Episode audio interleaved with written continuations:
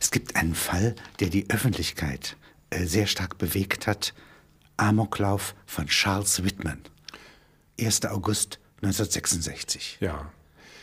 War nicht der erste Amoklauf, auch nicht der mit den meisten Opfern, aber der, der den Amok in, in das Bewusstsein der Öffentlichkeit gebracht hat, als eine, ein Schlag in den Frieden praktisch.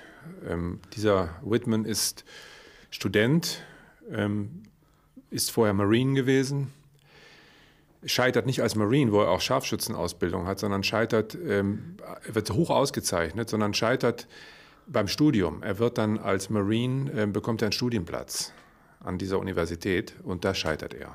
Nicht so sehr, weil er nicht intelligent ist, sondern weil er nicht diszipliniert ist. Also all das, was er als Soldat, als Disziplin hat, hat er nicht als Student.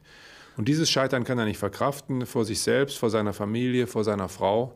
Schwierige Familie. Der Vater ja. hat äh, ihn misshandelt. Ja? Der Vater hat ihn viel geschlagen. Auch die Frau geprügelt. Die Frau auch geschlagen. Ähm, ja, Ein der Vater, ja, Vater hat Waffen und rüstet auch die Kinder äh, ganz früh im Alter mit Waffen aus. Also der ist äh, zwei Jahre alt, da wird er schon fotografiert mit einer Schusswaffe in der Hand und wird auch an Waffen ausgebildet, ganz früh. Ja, die Familie Junge, ist eigentlich aus Florida. Die Familie ist aus Florida, aber ähm, zieht da nach Texas.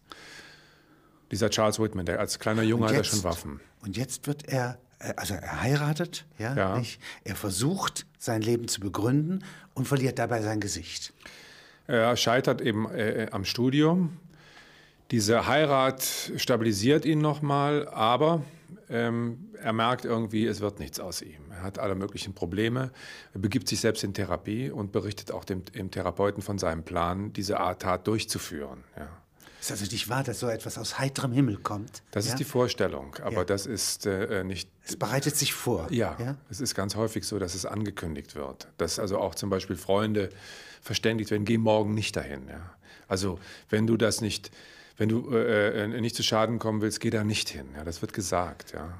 Ähm, dieser Whitman beginnt einen Brief zu schreiben. Also zunächst geht er zu einem Hardware-Store. Auch schon die Planung ist im Grunde die Logistik ist äh, so, dass man hier nicht von einem heiteren, äh, also aus heiterem Himmel, das ist die falsche Metapher, er kauft die Sachen in einem Hardware-Store, einen, einen, kleinen Wagen, so einen, so einen Bollerwagen, ähm, auf dem er diesen Sack mit den Gewehren, der Munition, das ist ja schweres Zeug, äh, Messer besorgt er sich vorher, ähm, äh, Lebensmittel. Schrotflinte, äh, Präzisions-Zielfernrohr. Äh, Zielfernrohr, das hat er alles. Gewehr. Ja. Und dann setzt er sich hin, schreibt einen Brief.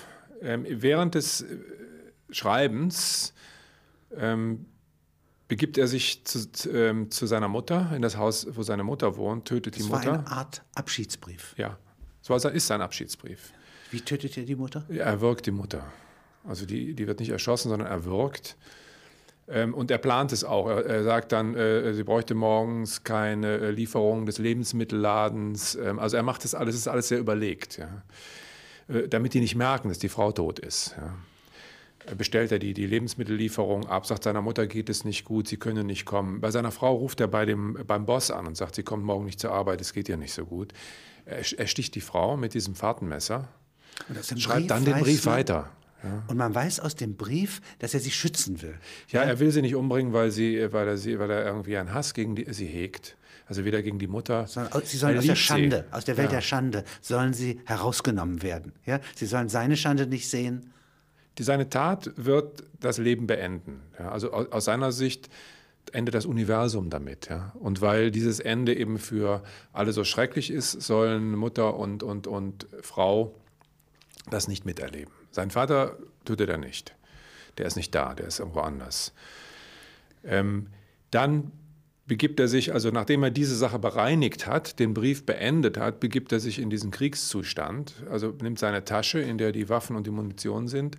Er trägt die Uniform eines Monteurs. Eines ja, damit er in die Uni reinkommt, ja, ähm, mit dem Bollerwagen. Fährt dann zu dem Turm. Der Turm ist das höchste Gebäude.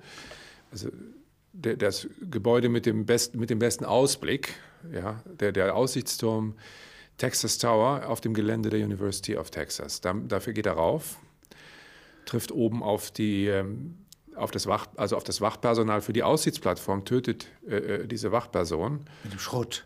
Äh, mit, dem, mit dem Schrotgewehr und auch noch zwei oder drei Leute, die gerade auf die Plattform wollen, ja, werden ähm, mit der Schrotflinte ähm, erschossen. Ja. Und, und also sind nicht gleich tot, sondern liegen da halt und, und, und verbluten. Und dann begibt er sich da oben ähm, an die Brüstung und montiert seine Waffen und beginnt auf Leute, die unten auf dem Gelände gehen, zu schießen. Und tötet 19 Menschen und erschießt 45. Also er, er, er, trifft, er trifft, 45 Menschen. Ja, ja. Und äh, äh, das ist jetzt nach einer Pause, also vorher wäre das Massaker noch schlimmer gewesen, ja. ja? Und er, er, schießt aber nur auf das, was sich bewegt.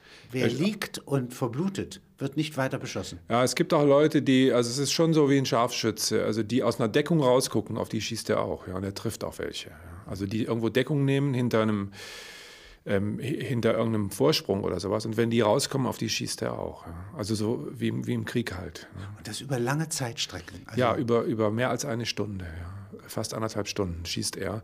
Und das ist ja ungewöhnlich, weil die meisten dieser opferreichen Amokläufe zwischen fünf und zehn Minuten dauern. Ja.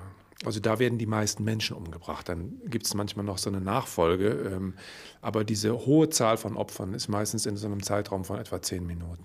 Aber die Stellung, die er hier einnimmt auf dieser Plattform, ist so, dass er äh, die Annäherung von Rettungskräften ja, oder von Polizei ja. verhindern kann. Ja, kann er. Zwei Beamten gelingt es doch, ja, auf die Plattform zu gelangen. Sie kommen an den Turm heran und steigen die Treppen rauf zu der Aussichtsplattform, finden die getöteten Menschen da und kommen in die ähm, an die Tür, wo er äh, sich ähm, so um die Ecke da äh, äh, mit seinen Waffen aufgebaut hat. Und es gelingt ihm, ähm, den zu töten.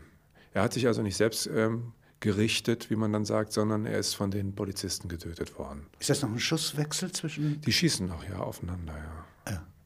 Aber der, ähm, der eine Polizist äh, trifft ihn schwer und der zweite trifft ihn dann tödlich. Jetzt gibt es in Korea, ja, in, eigentlich in ähnlichem zeitlichen Zusammenhang, ähm, einen Fall, an dem die meisten Opfer äh, ja. be zu beklagen sind. Ein Polizeibeamter äh, in Korea, auch früher Marinesoldat, ja. ja schießt mit zwei alten M2-Karabinern und, sieben, und wirft sieben Handgranaten ja. und tötet über 50 Menschen. Ja in auch einem langen Amoklauf, äh, zeitmäßig langer Amoklauf, in dem er in drei Ortschaften eben Menschen tötet, erschießt und äh, dann mit den Handgranaten am Schluss ähm, noch Menschen tötet und sich selbst auch. Das ist aber ein Amoklauf, der fast vergessen ist. Also da muss man richtig suchen, dass man den findet. Der hat nicht diese Publizität. Publizität. Ja. Der Amoklauf von Whitman hat die Publizität, weil er alle Elemente eigentlich von Frieden hat. Es ist ein sonniger Tag, es ist ähm, ein Universitätscampus, es ist nicht irgendwie ein Elendsghetto. University ähm, of äh, Texas in Austin ist eine der schönsten Universitäten, die es gibt. Ähm, Austin ist eine friedliche Stadt, eine von sozialen Problemen oder von, von der schon eben in den 60er Jahren beginnenden Desintegration fast gibt es da fast überhaupt nicht ja, in Austin. Und in, diese, in diesen Frieden bricht diese Militärhandlung ein. Gegen Leute, die überhaupt kein Verschulden trifft, die nur eben zufällig zur falschen Zeit am falschen Ort sind und deswegen sterben müssen. Es schießt auf Schwangere. Ja. Also Sachen, die so jenseits von von einer Moralvorstellung im Frieden sind. Ja, auf schwangere Frauen schießt man nicht, das macht man nicht. Ja. Das ist, also auch als Soldat macht man das nicht. Ne. Das machen Nazis oder sowas, aber das macht kein, und das macht er. Ähm. Und dieses ähm, schockt die amerikanische Öffentlichkeit, die, die hält inne in dem Moment. Ähm, der Krieg kehrt praktisch zum ersten Mal in Amerika ein, also er findet auf amerikanischem Boden statt. Ja. Dann gibt es auf dem fünften Kontinent, in Australien, äh, nach 1987 eine ganze Serie ja. Ja, von äh, Amoktaten, ja, endend oder sagen wir mal, gipfelnd im öffentlichen Bewusstsein in Martin Bryant. Ja, äh, 1996, was ist das? In Port Arthur. In das Tasmanien. ist der opferreichste Amoklauf jetzt der neueren Zeit. Ähm, der Bryant ist ein ähm, nicht Geist, Geisteskranker, aber äh, Geist, ein, ein Mann mit, mit, mit Problemen, ähm, die an einer, also die einer schweren Störung sich irgendwo in dem Bereich befinden, aber er ist kein Geisteskranker. Er wird auch vom Gerichtsgutachter nicht als geisteskrank erkannt. Aber er hat, ähm, man könnte fast sagen, so eine Art sozialer Autismus. Ja? Er ist beziehungsunfähig. Ähm, und die Beziehungen, die er hat in den, in den letzten Jahren vor dem Amoklauf, sind sehr problematisch. Er kennt eine sehr, sehr reiche Frau. Und diese reiche Frau verwöhnt ihn, nimmt ihn mit und er kann sich benehmen, wie er will. Ja. Ähm, man kann die Leute beleidigen, beschimpfen. Ähm, auch er hat Waffen, auch er ist ein Waffennah. Und er begeht diesen Amoklauf an einem Sonntag auf dem Ausflugsgelände in Port Arthur, wo dieses erste Gefängnis, was die Engländer in, in Tasmanien gebaut haben, steht. Die Ruine dieses Gefängnisses, Modellgefängnis. Ja. Und das ist so eine wunderbare, hat so eine Art Fjordlandschaft mit mit Segelbooten und man kann aus, äh, man kann mit dem Flugzeug oben drüber fliegen und es ist ein Café da und in diesem Café beginnt er diesen Amoklauf. Ja. Ähm, und er schießt innerhalb dieser kurzen Zeit 20, ähm, 25 Leute auf diesem Gelände und dann bei der Wegfahrt äh, nimmt ein Auto, äh, tötet da die Insassen, steckt das Auto an, geht dann zu einem Cottage, also zu einem Haus, wo er vorher schon die Bewohner getötet hat und tötet dann noch weitere Menschen. Legt noch einen Brand auf ja, legt ja? Brand, und rennt dann brennend ja, ja, den Polizisten in die Arme. Und denkt immer, er ist schon tot. Ja. Er denkt, er ist tot. Er, ja. Hier gibt es jetzt. Also, also als sie ihn mit dieser Brandsalbe einschmieren, also mit diesem Medikament, um seine Brandwunden zu versorgen, sagt er immer, ist das Benzin, ist das Benzin, weil er denkt, sie übergießen ihn mit Benzin und wollen ihn töten. Ja, also er, er geht, er läuft aus dem, aus dem Haus raus in dem Bewusstsein, dass sein Leben zu Ende ist, ja, dass er jetzt getötet wird. Ja, das ist seine Annahme. Jetzt gibt es hier äh, den, weitere Schocks, wenn zum Beispiel die Amokläufe die Schulen ergreifen ja, ja. auch in Schottland, wenn sie äh, in einem Land wie meinetwegen der Bundesrepublik, ja, in Erfurt, ja, ähm, dieses öffentliche Zeichen setzen. Ja, ähm, es gibt offenkundig verteilt in der Welt ja, äh, eine bestimmte Wahrscheinlichkeit für Amokläufe. Ja. 0,3 Prozent äh, auf 100.000, 0,3 Amokläufe auf 100.000 Einwohner, heißt es in einer Statistik, was natürlich eine unsinnige Bezeichnung ja. ist.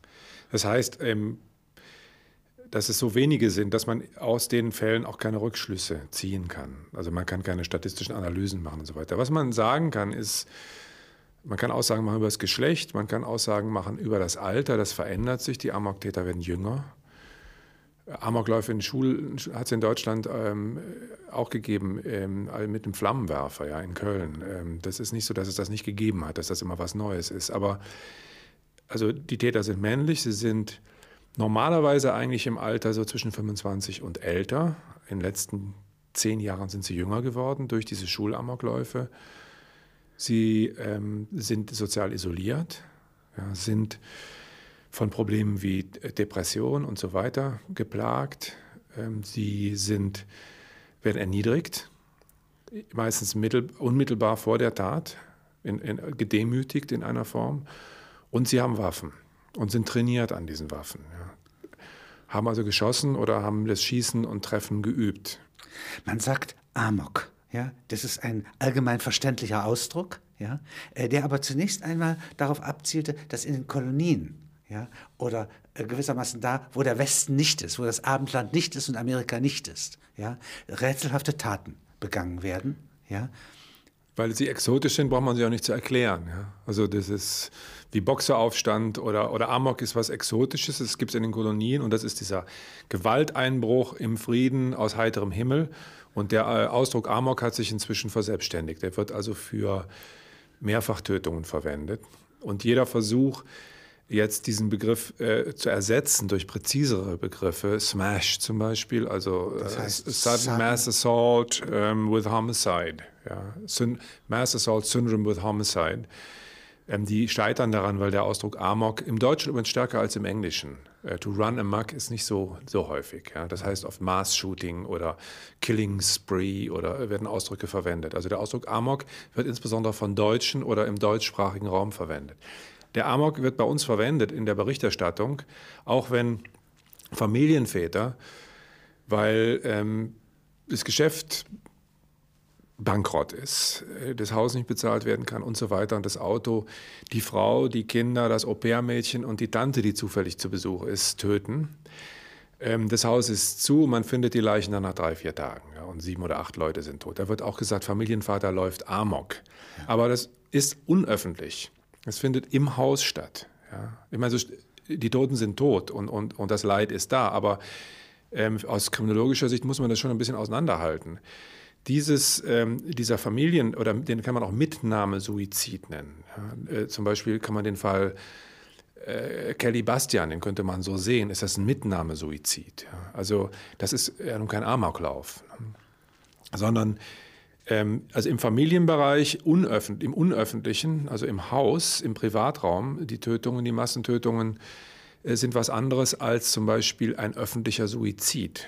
Und ein Massenmörder, ja, also ein Serien, Serienkiller, ja. Serienmörder, ja, der wäre auch kriminologisch etwas ganz anderes. Der ist in, in dieser Typologie gar nicht drin. Ja. Ähm, das ist, da wäre dann nur die Opferzahl im Grunde genommen, ähm, das, wo man vergleichen könnte. Aber von der Logistik her, vom Vorgehen, auch von dem, der, der, ähm, der Massen, der Serienmörder löst, der löst Angst aus. Ja, von ähm, Jack the Ripper bis zu den Fällen, die, die wir jetzt haben, die, die lösen Angst aus. Angst und, und ähm, eine, so eine Besorgnis im Frieden vor diesem lauernden Täter. Der Amok, der, der, der löst ein, ein Unverständnis und einen Schockzustand aus. Ja. Die Realität zerreißt. Denn der ist ja vorbei dann. dann es ja. gibt nur die Trauer und die Toten. Der Täter ist entweder gefasst oder meistens selber tot. Ähm, das ist was völlig, völlig anderes. Also Kennzeichen 1 ist sudden, plötzlich, ja. unerwartet. Ja. Das zweite ist Mass Assault Syndrom, ein ja. Rundumangriff, ja. nicht mit äh, gefährlichen Waffen. Und das dritte ist Mord. Ja. ja. Es kann auch eine Sachbeschädigung sein, ja, bei der der Mord in Kauf genommen, die Tötung in Kauf genommen wird. Das wäre sozusagen jetzt der 11.9. Ja? Das wäre das oder diese Taten, die wir auch hatten, äh, sagen wir in Besatzungsstädten, dass jemand, ähm, also ein Besatzungssoldat, ähm, ausrastet und mit einem Panzer ähm, über Autos fährt. Ja? Und wenn da noch jemand drin sitzt, dann, dann ist das nicht das Ziel, diese Tötung durchzuführen, sondern die Zerstörung ist das Ziel. Ja? Also diese sichtbare öffentliche Zerstörung. Der Ausbruch sozusagen. Ja. Charles Whitman aber will ja. töten ja, als Scharfschütze mhm. oben. Der will nicht nur ähm, was zerstören, sondern der will Leben äh, auslöschen. Ja. Jetzt gibt es noch andere Arten, Berserker zum Beispiel. Ja. Also eine sehr alte Form des Ausrastens. Äh, Berserker sind ja, glaube ich, die Leibwachen äh, von Fürsten. Und wenn der Fürst getötet wird und sie konnten ihn nicht schützen, ja, dann rasten sie aus und töten alles im Umkreis. Ja. Ja, das sind Berserker. Das ist der, der historische, die historische Definition und in den Kriegen ja, unserer, unserer ja, da wird der Berserker ein, ist ein Soldat, der im Schützengraben erlebt, wie seine Kameraden um ihn herum sterben und der dann aufsteht im feindlichen Feuer mit seiner Waffe aus dem Schützengraben rausgeht und auf die feindlichen Linien zugeht und da die Feinde niedermäht. Wie, wie man sagt, stehend freihändig. Ja, ja, ja, ja. ohne unverwundbar. Ja, glaubt der. Ja, ist er auch oft. Also das Phänomen ist das, sonst würde man sie ja nicht mehr sagen. Also es hat diese Phänomene in Vietnam gegeben, es hat sie in Korea gegeben, es hat sie auch im Zweiten Weltkrieg gegeben. Dass Männer aufstehen und ohne Deckung, ohne irgendwas mit ihrem Körper auf den Feind zugehen und versuchen, so viele Feinde umzumähen, wie es irgendwie geht. Ne? Und der An Antirealismus, also der, die Durchbrechung eines äh, Verhaltens, den jeder Dritte für real, realitätsgerecht halten würde, ja, das ist eines der Kennzeichen ja. hier. Nicht, die Plötzlichkeit ist ja im Grunde nur Schein. Ja. ja. Es bereitet sich ja lange vor, wie Sie sagen. Ja? Aber die äh, Durchbrechung der Wirklichkeit, der Wahrscheinlichkeit, ja, äh, das ist das, was hier diesen Schock auch auslöst. Das ist, der Berserker ist im Grunde genommen das Anathema, also das genaue Gegenteil äh, äh, der amerikanischen Kriegsführung der, letzten Kriege. Ja. Möglichst viel Material, möglichst minimale Opfer auf den, bei den, in den eigenen Reihen. Ja. Und der Berserker ist das genaue Gegenteil davon. Ja. Das ist Achilles, der aufsteht und loszieht. Ähm, und diese, ähm, dies ist aber im Krieg, im Geschäft des Tötens. Der Amoklauf ist im, im Geschäft des Friedens und der unterbricht wie nichts anderes äh, das Geschäft des Friedens. Im Jahr 1914 gerät ein 28-jähriger Mann namens Theodor Tomsitz in, in eine außerordentliche Wut. Ja. ja. Was ist das für ein Fall? Da geht es um eine Frau. Ähm, er und das ist interessant, das hat äh, mein Kollege Max Hermannotz gefunden, diesen Fall. Dieser hat schon alle Momente dessen, was wir am Amok heute auch haben. Er kündigt die Tat an und er sagt, ihr werdet noch in 100 Jahren von mir sprechen. Und er geht auf einen Kirchturm. Also er hat auch dieses, diesen erhöhten Standpunkt, von dem er aus tötet ähm, seine äh, ja, zahlreiche Amokläufe beginnen, äh, weil die Freundin äh, den, den, den Mann verlässt. Es ist seine Geliebte, also seine Geliebte, nicht eine ja. Nennfreundin oder so. Nein, nein, nein. Und sie will mit ihm nicht tanzen. Ja. Eigentlich so wie Carmen gegenüber Ja. Don José, ja, nicht? Ich liebe dich nicht mehr, ja? Und daraufhin tötet er die Eltern dieses Mädchens zunächst. Ja. Und dann geht er auf den Kirchturm. Ja. Ja. Und sagt, in 100 Jahren wird man noch von mir reden. Ja. Wird man, tut man nicht. Man muss da sehr danach suchen, diesen Fall zu finden. Ähm, es gibt in der deutschen Geschichte auch mehrere Fälle. Der Hauptlehrer Wagner ist so ein Fall, ähm, den man lange erzählen müsste. Was ist das? Das ist ein Lehrer, der äh, auch Amok läuft. Ähm, der von dem Gedanken getrieben ist, dass er als jemand, der Sodomie begangen hat, ja, ähm, nicht mehr leben kann, aber sich auch nicht selber töten kann, sondern Sodomie wäre äh, Geschlechtsverkehr mit Tieren. Ja. Und er kann sich nur verachten, oder wie? Ja? Glaubt er, dass es herauskommt oder äh, das ist ganz unabhängig Er ist sein eigener Richter. Sein eigener Richter. Ja, ja. Und er richtet sich, indem er noch andere mitnimmt Ja, ja. in seine Hinrichtung. Das ist der Mechanismus. Ja. Was den Amoktaten anhaftet, ist ja eine Art Riss im Wirklichkeitsbild des Betrachters, deswegen schockieren sie so, ja, aber offenbar auch des Menschen, ja, der jetzt Amokschütze ist. Da schaltet was ein und etwas schaltet aus. Ja. Also aus der Perspektive dessen, der Amok begeht, da wissen wir ja sehr wenig drüber, weil es, wie gesagt, selbst wenn die überleben, findet man nicht viel raus. Ähm, Es muss in denen was sich abspielen, das sie in die Fähigkeit versetzt, äh, zu töten. In dieser, wie wir jetzt gesagt haben, doch, da ist Intention, da ist Vorbereitung, da sind die Gegenstände, da ist im Grunde genommen die Energie. Ja. Das die ist sogar Energie modernes. Raffinement manchmal, ja, Ja. Nicht? in der Überlistung von Sicherheitsvorkehrungen, äh, Vorkehrungen, in der Benutzung von Präzisionswaffen. Ja? Diese, aber diese Energie entzieht sich unserem Verständnis. Wenn wir jemanden haben, der äh, bei einem Flugzeugabsturz dann noch 40 Leute rettet, der hat eine andere Energie, die können wir eher nachvollziehen, aber das, was er tut, ist ebenso unvorstellbar, weil jeder normale Mensch Auch im besinnungslos gewissermaßen. Besinnungslos, ja. Im, im, Im Maß normalen Handelns würde sein Wegrennen. Das Ding, also das Flugzeug kann explodieren, also renne ich so weit wie möglich weg. Ich gehe da, da nicht wieder rein. Ja. Ich habe das überlebt, ich gehe da, da nicht wieder rein. gegeben. Natürlich gibt es das, ja. Ja. Das hat es äh, in Flugzeugen gegeben, das hat es bei den, bei den Türmen äh, des World Trade Center gegeben. Und zwar nicht nur bei den Professionellen, sondern auch bei, bei anderen Leuten, die also da geholfen haben. Also dass dieser Instinkt, der Fluchtinstinkt, ja, also Angst, Flucht, das ist ja ein Mechanismus, dass der ausgeschaltet wird und stattdessen eben Retten passiert. Beim Amokläufer muss man jetzt nicht denken, das ist ein, eben eine völlig andere Galaxie, sondern das ist ein verwandtes System. Ja.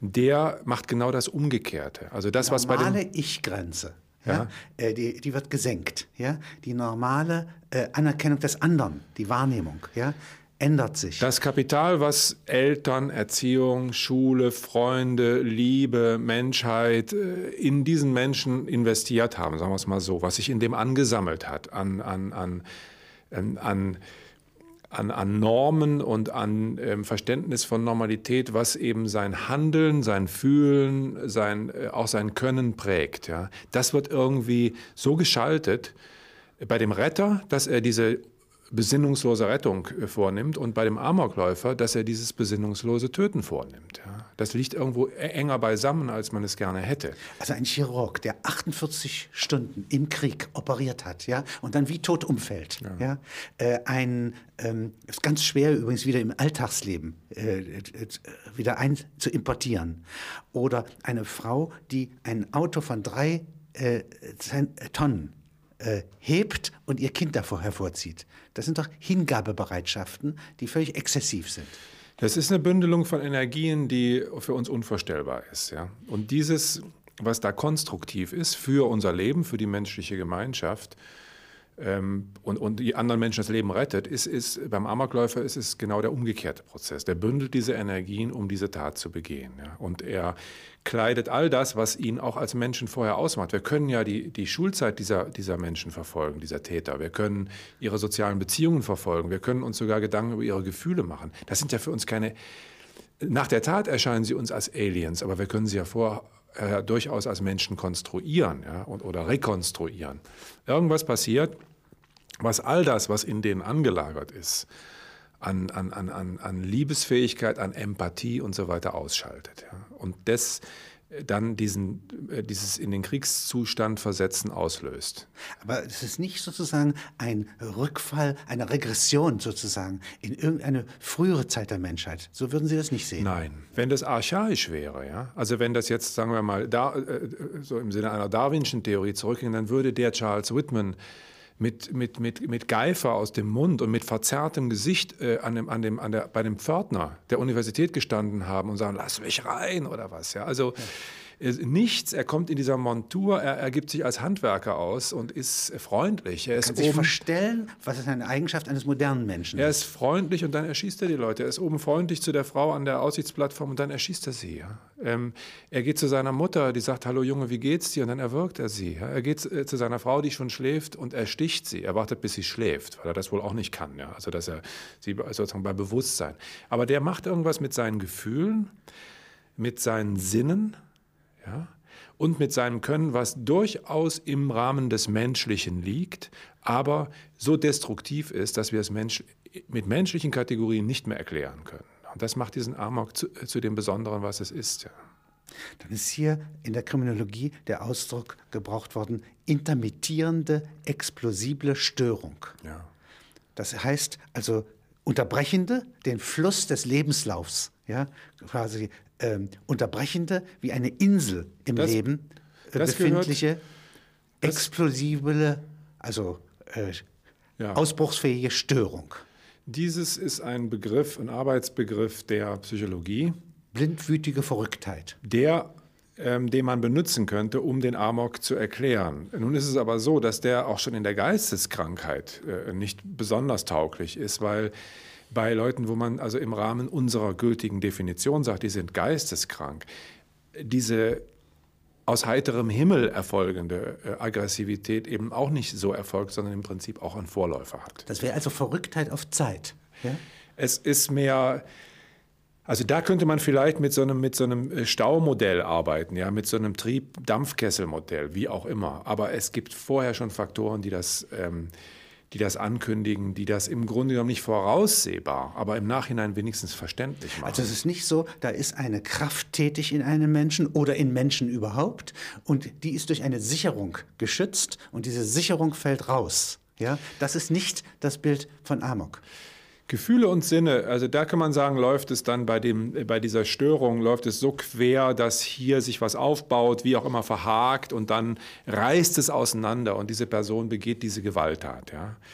Beim Amok kann ich das nicht. Ich kann nicht sagen, das ähm, ist vorher jetzt alles passiert und das hat den, den Menschen so ähm, in diese Lage gebracht, dass er sein Denken, sein Fühlen, seine Sinne und sein Können, dass das alles im Grunde genommen außerhalb von Verantwortung für sein Tun gerückt ist. Das kann ich genau nicht tun. Ja. Niemand kann nachvollziehen, warum. Man kann das zusammenpuzzeln, ja, aber es gibt nie ein komplettes Bild. Ja. Es gibt immer mehrere Ebenen und es ist ein, ein vierdimensionales Puzzle. So dass Sie sagen, eine Einzelerklärung ja. aus einer Ursache. Ja, äh, die gibt es gar nicht. Malaria kann ich aus einer Ursachenkette äh, ableiten, aber dies hier Auch kann nicht ich nur aus einer. Es gibt fast nein. nichts, was man nur aus einer. Ja. Aber es ist. Aber, aber hier ist es ganz besonders schwierig und es kann sein, dass zwar die Taten gleich aussehen, aber sehr verschiedene Zuflüsse haben. Gleich ist doch nur, dass das eruptiv ist, spontan ist und dass viele, viele Menschen sterben, die nichts damit zu tun haben. Ja? Und dass wir das nicht erklären können. Das ist das Gleiche. Ja? Während noch nicht klar ist, äh, äh, ob es die Unterscheidung gibt zwischen einem Täter, dem das Gle Opfer gleichgültig ist, ja, der also tötet, kalten Herzens, ohne Beziehung zu haben oder der das ist etwas die Tugend, schützen die will. Tugend des Soldaten. Ich meine, das Ja. ist ja nicht, auch nicht außerhalb des menschlichen Vorstellungsbereiches. Ja? Das ist doch die Tugend des äh, nach Befehl vorgehenden Soldaten, ist eben ohne Gefühl äh, äh, menschlichen Tod in irgendeiner Weise zu verursachen. Ja? Das ist ja auch nicht außerhalb dessen, was wir verstehen können. um Nur etwas anderes zu schützen. Ja. Ja? Also die zu Hause will er schützen. Gut, das weiß er gar nicht. Das wird so als äh, äh, moralische Legitimation verwendet. Aber wenn er nun vorgeht und man sagt ihm, wenn er Frauen und Kinder töten muss durch aufgesetzten Genickschuss, dann benutzt man so eine Erklärung, die Frauen und Kinder zu Hause sind bedroht und so weiter. Deswegen Schon beim Söldner fällt das aus. fällt das aus. Ja, ja. Die Aufmerksamkeit der Öffentlichkeit Was entscheidet darüber, was Freitod ist. Was ja. ist das? Ist es, wenn ein Autobahnunfall passiert, jemand fährt alleine im Auto, ohne irgendein Anzeichen vor den Mittelpfeiler ähm, einer Brücke, tötet niemand anderen, nur sich selber mit äh, Ist das Selbstmord oder nicht? Ja? Wiss- beim das vorher? Geisterfahrer, der stirbt, ist es eher äh, Selbstmord. Das wissen wir nicht. Ja? Ähm, bei jemandem, der von der Brücke springt, von der Autobahnbrücke, da wissen wir es. Ja? Bei jemandem, der sich äh, mit einer Schusswaffe in den Mund schießt, da wissen wir das. Ja? Aber bei diesen Sachen, ähm, wenn jemand vor den, vor den ICE springt, wissen wir das auch. Ja? Äh, schreckliche Geschichte, also auch an einem Bahnhof zu sein, Unfall. Ja, Ja. wissen wir nicht. Ne? Ähm, wenn jemand verschwindet im Gebirge, ja, ähm, wissen wir das immer. Deswegen sind diese Suizidstatistiken auch mit Vorsicht zu genießen. Wenn es bei Heine heißt ja, ich gehöre zu dieser Art von äh, jungen Männern, die welche sterben, wenn sie lieben. Ja. Ja. dann ist es einfach nur erbleichen, langsam seelisch verhungern. Ja, zum Beispiel, ja. Wäre auch selbst Suizid. Ja. Also das ist, äh, aber wenn man jetzt Prävention, einen Präventionsgedanken ähm, äh, fördern möchte, dann müsste man im Grunde genommen die psychische Gesundheit von Kindern und Jugendlichen in anderer Form ernst nehmen, als es gegenwärtig passiert. Gegenwärtig interessiert es im Grunde genommen nur im Fall von, äh, von ernsten Krisen und Problemen. Ja. Also wenn man jetzt konstruktiv sagt, wir wollen also äh, mentale Gesundheit, psychische Gesundheit fördern ja, in unseren Familien, äh, in unseren Erziehungsinstitutionen, dann müsste man ganz anders vorgehen. Das gesamte Strafrecht, wie es seit 400 Jahren die bürgerliche Gesellschaft begleitet hat, ähm, ging ja eigentlich immer von Eigentumsdelikten aus. Ja? Zwar war der Mord und die Todesstrafe ja, sozusagen die symbolischen Ecksteine, sie waren aber nicht die häufige Ja. Form äh, der, der Delinquenz, sondern äh, Eigentumsdelikte, ja, dass auch ein Dieb gehängt werden kann in England, ja, Ja. dass auch ein Kind, ja, äh, das ein Kaninchen stiehlt, ja, nicht Kann nach Australien kann. geschickt werden. Ja. Äh, Diese Seite ja, war das Pathos äh, der Justiz. Und hier ist jetzt etwas Neues, dass der Mensch aus den Scharnieren gerät ja, und einfach nicht lebensfähig ist, sei es als Amoktäter, sei es als Verzweifelnder. Ja. Das scheint neu zu sein. Und da kann die äh, Justiz ja, und unser Strafrecht und damit auch die Kriminologie am wenigsten mit fertig werden. Also die, ähm, die Amok-Tat als, also die, die Würdigung, die kriminologische Würdigung des Amok ähm, ist eine ganz, ganz schwierige Geschichte. Darüber haben wir jetzt ja gesprochen. Was natürlich passiert, ähm, ist, dass nach jeder Amok-Tat ein ungeheurer Bedarf an Erklärung da ist. Es soll erklärt werden. Und dann haben Sie diese Ein-Faktoren-Erklärungen. Ähm, es liegt am Videokonsum. Ähm, es liegt daran, dass es Schützenvereine gibt. Es liegt an diesem, also jeder, äh, der da als Experte auftritt, versucht die eine Ursache zu isolieren, an dem es nun liegt. Aber jeder, der bis zwei zählen kann, also müssen noch nicht mal bis drei zählen können, kann sagen, gut, also wenn Videokonsum äh, Gewaltvideos, Ballerspiele die Ursache für Erfurt sein sollen, ja, dann kann ich ja gar nicht mehr auf die Straße gehen, ja. Zehntausende von, von Jugendlichen, vorwiegend männlichen Geschlechts, spielen dieses Spiel. Das sind ja alles potenzielle Amokläufer. Ja? Oder ähm, Jugendgewalt liegt an, der, äh, an, der, äh, an dem sozialen Verfall äh, des alten Gefüges, am Ende der Industriegesellschaft und so weiter. Wenn das stimmen würde, also wenn das die ein, der eine Faktor wäre, die eine kausale Ursache, dann müssten Mädchen gewalttätiger sein, weil die nämlich von schlechten Chancen im Beruf viel, viel stärker betroffen sind als Jungen. Da müssten wir enorme Probleme mit Mädchengangs haben, die an Straßenecken stehen mit Totschlägern und Stiletten und, und jeden jungen Mann, der in die Nähe kommt, ob Gel im Haar oder nicht, niedermachen. Ja? Ist aber nicht der Fall. Das ist das Problem dass dieser Erklärungsbedarf, die Gier, jemanden zu haben, der sagt, daran liegt das, so groß ist und die Möglichkeit, es zu erklären, so minimal ist. Und deswegen ist die Situation nach Amokläufen speziell besonders äh, unbefriedigend. Nochmal die Frage, ist es eine Erscheinungsform der modernen, hochzivilisierten Gesellschaft? Ist da stört es besonders. zur Globalisierung und Entglobalisierung, also dass man sich vom Boden entfernt? Ja? Oder ist es eine Eigenschaft, die eher rückwärts in den Menschen, in der Geschichte? Ich denke, da muss man ähm, muss man mindestens, wen hat es früher gekümmert, wenn irgendjemand in irgendeinem Dorf irgendwo in den Ardennen 20 Leute abgeschlachtet hat? Ja? Niemanden hat es gekümmert. Ja? Ähm, wenn es ein Söldner war oder ein, ein, ein, Soldat des Königs, war er vielleicht sogar berechtigt. In Glaubenskriegen wen, wurde das getarnt. Wen, ja. Unter der Maske ja, der, der Glaubensverfolgung. Ja, für Jesus wurde. Äh, wenn wir heute, ein Faktor ist Visibilität. Ja. Ähm, deshalb auch der Nachahmungseffekt bei diesen Verbrechen, die uns so schwer fallen. Das ist, gilt für Kindesentführung, es gilt für Amok, es gilt für Suizid, dass die Darstellung dieser Tat für alle sozusagen diesen Kreis wieder schließt zwischen diesem kaputten Ding in dem Täter und dieser ganzen Öffentlichkeit, die ihm was schuldet. Ja. Diese Bilder übermitteln das wieder. Und die lösen bei anderen, die ähnliche Gedanken hegen, äh, den, den stärkeren Impuls aus, das vielleicht doch auch in die Tat umzusetzen. Aha, Sie sagen also, es gibt sozusagen eine ähm, stille Art von Destruktion. Ganz bösartig, ganz bösartig könnte man sagen, der Amoklauf ist im Grunde genommen die ultimative Bestätigung von Dürkheimschen Regeln. Ja? Wir brauchen den unbedingt, um diese Illusion, wir seien eine Gemeinschaft oder zumindest ein Gemeinwesen aufrechterhalten zu können. Ja? Um die dazu notwendigen Gefühle und Sinne, wie Sie sagen, äh, durch diese apokalyptischen Ereignisse zu stärken. Also das könnte man ganz böse sagen. Sozusagen der Adrenalinstoß, den die Gesellschaft sich ja. verschafft, ja. Und sie, aber das ist natürlich sehr böse gesagt, dass sie sagen, ja, die Gesellschaft das, produziert, glaube, ja. das ist produziert den Amok, ja, nicht, um sich diesen Kick ja, diese wie als Droge gewissermaßen. Das sehe ich auch nicht, das, weil, weil wer ist die Gesellschaft? Also das ist so schwer nachzuvollziehen, dass wir ein Zusammenwirken von individuellen und kollektiven Faktoren haben. Und die sind sehr schwer auseinanderzuhalten. Ändern können wir was im sozialen Nahraum bei den individuellen Faktoren der anderen, mit denen wir zu tun haben. Kollegen, Freunde, Familie und so weiter. Geliebte. Äh, die kollektiven Faktoren müssen wir anders ändern, als wir das im Moment tun. Wir delegieren das. Ja? Dann schreien die Leute, äh, Schützenvereine verbieten, ja? neue Gesetze, Waffen verbieten, Ballerspiele verbieten. Ja? Das sind die Mechanismen, die gewohnten Mechanismen. Verbieten, verbieten, der Staat muss verbieten. Das ist aber, zeigt sich jetzt in den letzten 30, 40 Jahren nicht der richtige Mechanismus, äh, sozusagen kollektive Gegenstrategien gegen, dieses, gegen diese individuellen Katastrophen aufzubauen. Das, so kann man es vielleicht mal sagen. Da müssen wir uns was Besseres einfallen lassen. Wenn Sie mal die Geschichte nehmen, äh, über 6000 Jahre hin, dann gibt es doch offenkundig Nomadenvölker, äh, die äh, grundlegend ihre Umgebung, also das, was sie erobern, zerstören. Ja. ja. sie bilden nicht Besitz, sind an dem Raub selber kaum interessiert, ja, aber sie zerstören. Man schreibt das den Mongolen zu, den Hunnen, ob zu Recht oder zu Unrecht, aber es muss so etwas gegeben Osmanische haben. Reich war auch oft nicht ganz fern davon. Ja. Also, es muss aber so etwas gegeben ja. haben und das Dritte Reich ja, hat im Ostfeldzug ja. einiges davon äh, wieder aufleben lassen.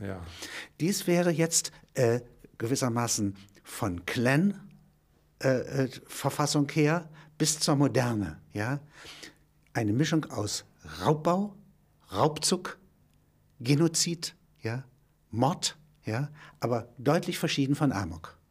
Es ist Der, keine besinnungslose Verrücktheit. Man kann daraus ja? zwei Dinge, kann man, da, da ähm, zwei Dinge kann man damit erfassen. Einmal, dass der Prozess der Zivilisation zwar auch das ist, was Norbert Einschlüsse Elias hat, schreibt, Einschlüsse ja, hat. Gewalt im Grunde genommen reduziert und versucht zu verkapseln ja, äh, und legitimieren nur noch über den Staat. Auf der anderen Seite, parallel zu dieser Zivilisationsgeschichte, gibt es diese Geschichte von Mongolenstürmen, Hunneneinfällen. Das sind geronnene fast archaische Figuren der Menschheitsgeschichte. Die Römer und die Griechen, das ist was anderes. Ja. Die sind über was hergefallen und haben dann Kanalisation gelegt und den Leuten beigebracht, äh, wie man Konflikte anders schlichtet. Beziehungsweise man Karthago bis auf die Grundmauern zerstört, alles in die Sklaverei verkauft und etwas vernichtet. Ja. ja. Aber das tut man rational. Ja, Also in, in, in eine im Prinzip dann nachvollziehbare Handlung. Aber der, die Hunneneinfälle, Mongolensturm und so weiter, das ist ja eine Art von, wie wir sagen, sinnloser Zerstörung, ja, die nichts schont und so weiter. Das verläuft parallel bis heute, bis zu diesem Moment, wo wir hier sitzen, durch die Menschheitsgeschichte. Ja. Aber so ein Ajax, der äh, sozusagen äh, mordend ja, äh, durch die Reihen der Trojaner zieht. Oder äh, bei der Eroberung Trojas, ja, diese äh, Massenvergewaltigungen, ja, das Wegführen in die Sklaverei, aber vorher brennen, morden, brandschatzen und das genauso bei der Eroberung von Magdeburg durch Tilly.